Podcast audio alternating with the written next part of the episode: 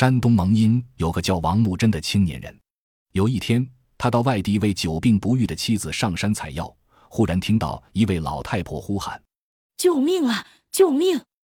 王木真跑上前去，老太婆哭着说：“刚才我正和女儿采药，突然过来一个恶人，把女儿抢走了。”他顺着老太婆指的方向一看，果然远处一条大汉正拖着一位女子在奔逃。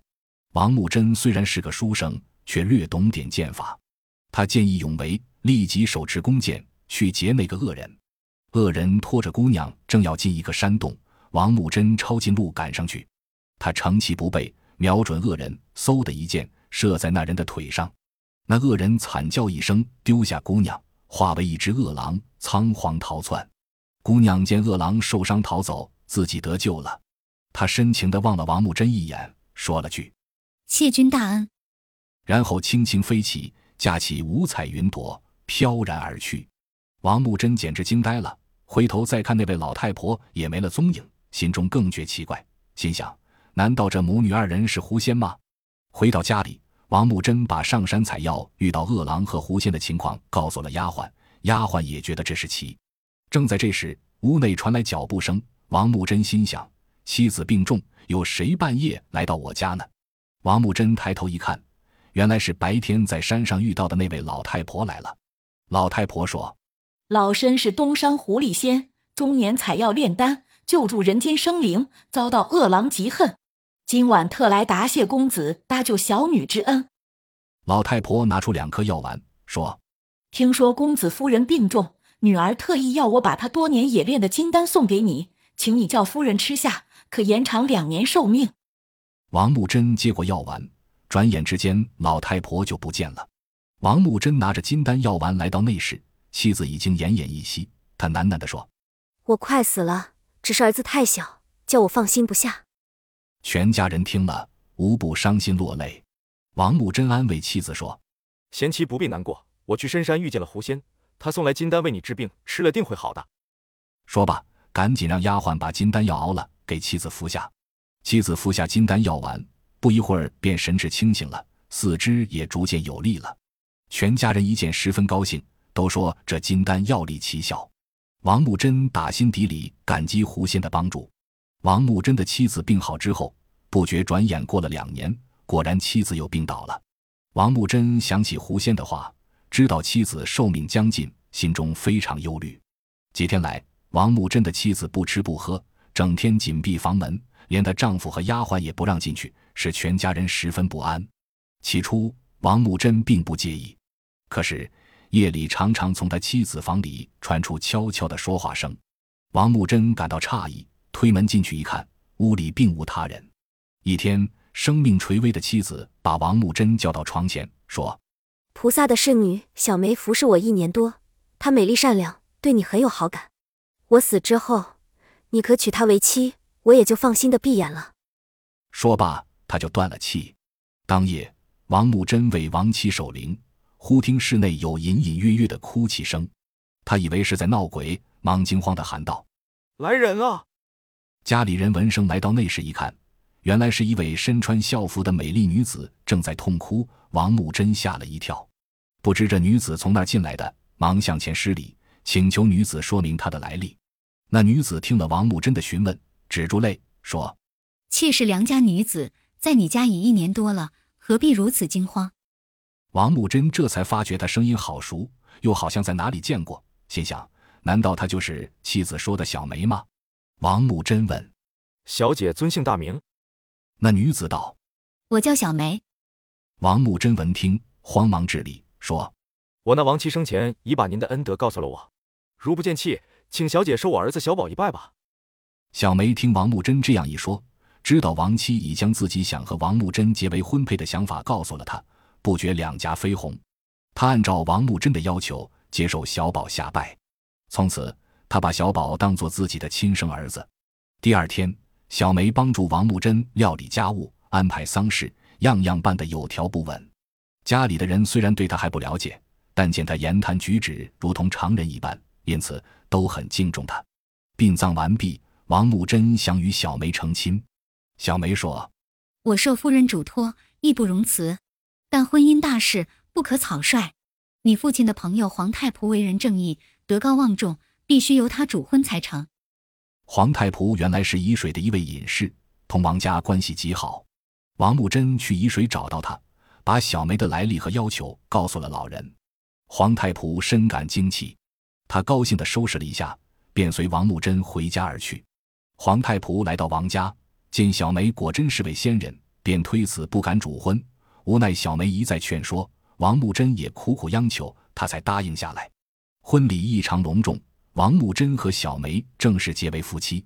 婚后，王木真多次问起小梅的身世，她只是微微一笑：“郎君不必多疑，妾感你的恩德，才自愿和你结合。”王木真见妻子贤惠善良，便打消了对她的疑虑。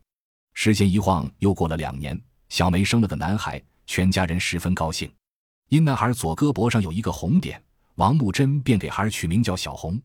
王木真见小梅喜生贵子。特意请皇太仆来喝喜酒，老人一看那娃娃，哈哈大笑，说：“孩子臂上有个红点，是吉利之兆，名字上可加一个喜字，就叫红喜吧。”一年后的一天傍晚，王木真外出办事，在回村的路上，突然碰到一个瘸腿道人。那道人相貌丑陋，似乎在哪里见过，但一时又想不起来。瘸腿道人见了王木真，哈哈笑道：“我找了你一年多，今天终于碰见了。”咱俩算是有缘，看你脸色蜡黄，一定是那位狐狸娘子所害，赶快把她交出来，才能免除后患。王木真又惊又怕，不知那道人的话是真是假。他正在犹豫，那道人突然扔掉拐杖，气势汹汹地向他扑来。王木真又怕又急，边躲闪边说道：“先生为何如此不讲道理？”正在这时，周围几个种田人见那道人正在猛扑王木真，知道他不是好人，纷纷围了过来，抡起镐头就打。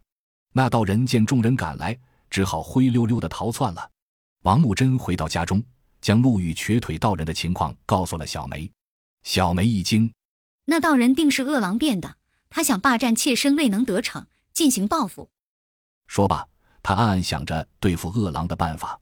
第二天一早，门外来了一辆马车，说是来接小梅回娘家。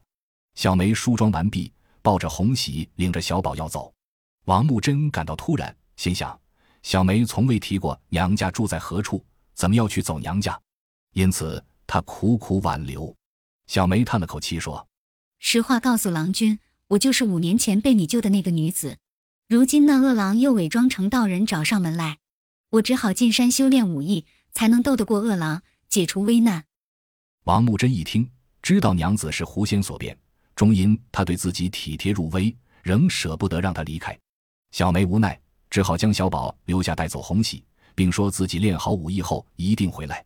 临行前，小梅又叮嘱说：“请郎君记住三件事：一，不准宝儿出村；二，你不要喝酒；三，家中若有危难，你在鸡叫头便时到溪河柳堤上见有挑葵花灯的人，就拦住求救。”小梅交代完毕，转身登上马车，一声鞭响，骏马四蹄生风，飞驰而去。小梅一走便没有音讯。王木真十分思念，他经常领着宝儿站在村头等候，盼着小梅早日归来。开始，他牢记小梅的嘱咐，不出村，不喝酒。一连几年过去了，家中没发生意外，于是王木真渐渐放松了警惕。这天，他带着宝儿到外村朋友家去玩。这时，一心霸占小梅、报王木真一箭之仇的恶狼，在树林里等候多时，见王木真出了村，心想。这回报仇的机会来了，忙躲到树后等候他的到来。王木真刚走进树丛，那道人摇身一变，现出了恶狼的原形，从树丛中窜出来，猛扑上去。王木真一看，吓得魂飞天外，大喊救命！恶狼张牙舞爪，纵身跃起，王木真慌忙躲闪，恶狼扑了个空。但他一扭头，一口把小宝扑倒在地。呀正在这时，忽然传来一阵呐喊声，原来。这天，皇太仆来王木真家走访，正巧走到这里，他招呼众人赶来。恶狼一看不好，朝小宝猛咬一口，撒腿逃跑了。皇太仆和王木真把小宝抬到家里，宝儿已经断了气，一家人哭得死去活来。那恶狼虽然咬死了小宝，但仍不甘心，他要把王木真一家害死，方解心头之恨。一天，大雾弥漫，恶狼又化为道人。悄悄在村庄四周散播瘟疫。不久，瘟疫弥漫全村，四乡流行，不少人受害而死。活着的村民个个面黄肌瘦。王木真家的一个仆人也因染上瘟疫死去，儿子小宝死了，仆人又亡。王木真面对孤灯，悲痛万分，不由思念起妻子小梅，只好借酒消愁，一直喝得酩酊大醉，方才睡去。他醉卧床上，一觉醒来，只听公鸡鸣叫，忽然想起小梅的话：“家有危难，到西河柳岸找挑葵花灯的人求救。”他一咕噜从床上爬起。就要出村，这时鸡已叫过三遍。王木真来到村西柳岸，那条葵花灯的人早已无影无踪。他后悔没听小梅的劝告，喝酒误了大事。眼下四乡瘟疫流行，万一自己染病，今后怎么办呢？回到家里，王木真不久染上瘟疫，一病卧床不起。他思前想后，不胜悲痛，无计可施。王木真身染重病，不能出门。村民们家家都有病亡之人，恶狼趁机化作瘸腿道人进村山洞说：“瘟疫来自王木真家，致使乡亲们染病。神灵明示，大家要想活命，必须将王家斩草除根。”一些人信以为真，就跟着道人冲进王木真家，有的趁机抢掠财物。道人抓住丫鬟便打，被邻人拦住。幸亏王木真平日为人忠厚，大家又见他重病在身，才免遭祸害。瘸腿道人见王木真未死，又心生毒计，煽动说：“王家住过妖女，房舍瘟疫弥漫，大火能烧死瘟魔，除掉祸根。”说着就要放火烧屋。就在这个紧急的时刻，从村外传来一阵急促的马蹄声。只见一位女子和一个七八岁的男孩骑着两匹骏马飞驰而来。众人一看，正是小梅。小梅翻身下马，大喝一声道：“恶狼住手！”瘸腿道人见小梅出现在面前，吃了一惊，随后他镇定下来，哈哈大笑。小梅这是飞蛾扑火，正好可以把他抓走，据为己有。瘸腿道人唯恐小梅揭发他的罪恶，便以攻为守的山洞说：“就是这个狐妖吃掉小宝，带来瘟疫，乡亲们赶快动手把他打死。”不明真相的村民个个对小梅怒目而视，正要动手，正巧黄太仆闻讯赶来，对村民们说。大伙休听这个道人的胡言，他是恶狼变的，小宝就是被他害死的。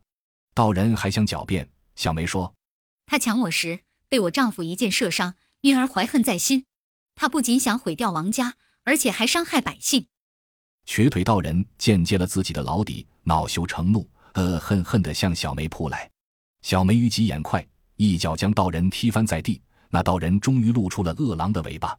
恶狼根本不把小梅放在眼里，他从地上爬起来，直扑小梅。原来这些年，小梅进山修炼了一身好武艺。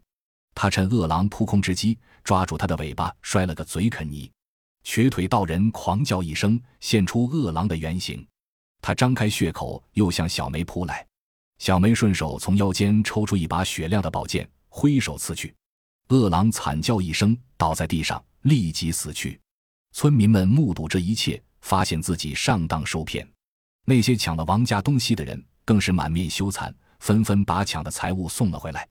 小梅一面安慰大家，一面把防止瘟疫的金丹分送给村民，大家十分感激。小梅回到家里，见丈夫病得神志昏迷，嘴里不断的说着：“娘子，快回来！